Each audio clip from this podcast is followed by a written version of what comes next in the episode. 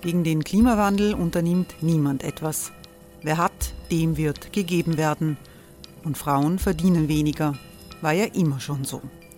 Man ärgert sich und macht weiter. Was aber, wenn nicht? Wir haben eine Idee. Die Falter Arena macht die Bühne frei für Menschen und Projekte, die das Land verändern. Mein Name ist Eva Konzett. Ich leite das Politikressort im Falter. Und am Sonntag, den 26. Mai, veranstalten wir im Wiener Stadtsaal die nächste Falter Arena.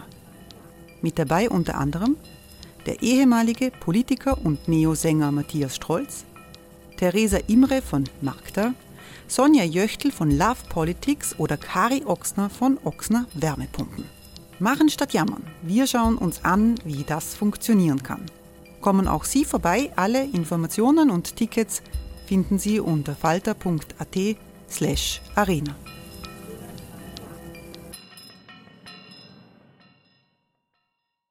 Liebe Hörerinnen und Hörer des Falterradios, hier spricht Florian Schäuber. Die neue Staffel meines Podcasts Schäuber fragt nach läuft ab sofort auf einem eigenen Kanal. Hier schon ein kleiner Ausschnitt aus der ersten Folge. Und dann ist diese Woche noch das Beinschab-Geständnis dazugekommen. Man könnte die Konsequenzen dieses Geständnisses auch mit einem klassischen Beinschab-Tool-Tier-Vergleich beschreiben. Welche Tiere sind Ex-Ministerin Sophie Karmasin und Kurz-Pressesprecher Johannes Frischmann? Antwort.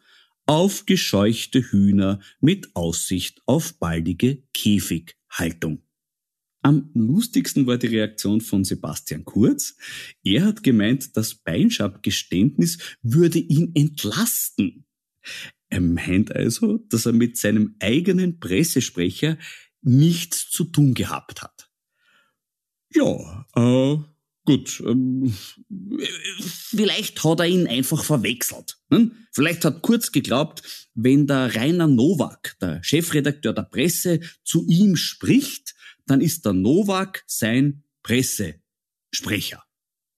Oder vielleicht war der Frischmann nur ein Stalker, der sich als Kurzpressesprecher wichtig gemacht hat, obwohl er nur Fanclubleiter war. Oder es hat zwischen den beiden einfach nicht so gut funktioniert. Wie auch immer. Für Gericht wird sich Sebastian Kurz zu diesem Thema noch was einfallen lassen müssen. Auf der Parlaments-Homepage habe ich eine beunruhigende Information gelesen. Äh, Vorsitzende Stellvertreterin ist unter anderem Dagmar Belakovic. Ist der Urausschussvorsitz auch eine Art geschützte Werkstätte für psychosoziale Problemfälle? Das ist mir neu. Danke für diese Information, die ich jetzt mit einem Adjektiv noch nicht bewerten möchte. Aber äh, danke für diese Information. okay. Mhm. Na gut. geschützt. Sie ist meine Sitznachbarin und demnach eine. Ja, servus. Mhm. Was hast du jetzt okay. gesagt? Jetzt musst du es rausschneiden miteinander. Servus. Für den ersten Tag vorgeladen wäre auch der Thomas Schmidt gewesen. Er wird nicht kommen. Äh, wie interpretierst du die Tatsache, dass er seinen Wohnsitz ins Ausland verlegt hat, äh, die Korruptionsstaatsanwaltschaft ihn aber nicht wegen Fluchtgefahr in Untersuchungshaft hat nehmen lassen? Ja, das ist jetzt ein spannendes Feld, das wir betreten, dass es ja anscheinend so lief, dass Sobotka meinte, Schmidt sei für den Urausschuss nicht erreichbar. Und dann hat er sich ja sofort zum Wort gemeldet über seinen Anwalt, dass er eh erreichbar ist. Eben, Entschuldige, aber das hat der Sobotka gesagt. Ich meine, da hätten wir sich denken können. Warum soll der Sobotka auf einmal was sagen, was stimmt? Ja, ja, also immer meine Einladung, wenn Herr Sobotka was sagt, gerne bei uns nachfragen, was die Fakten so hergeben. Mhm. Ähm, oder sonst bei wem, ähm, der nicht in seinem Dunstkreis der Wahrnehmung ist. Aber ja, und dann hat er sich ihm zu Wort gemeldet, dass er sehr wohl erreichbar ist, wahrscheinlich aus der Sorge, dass die Justiz sonst nervös wird, du richtig sagst.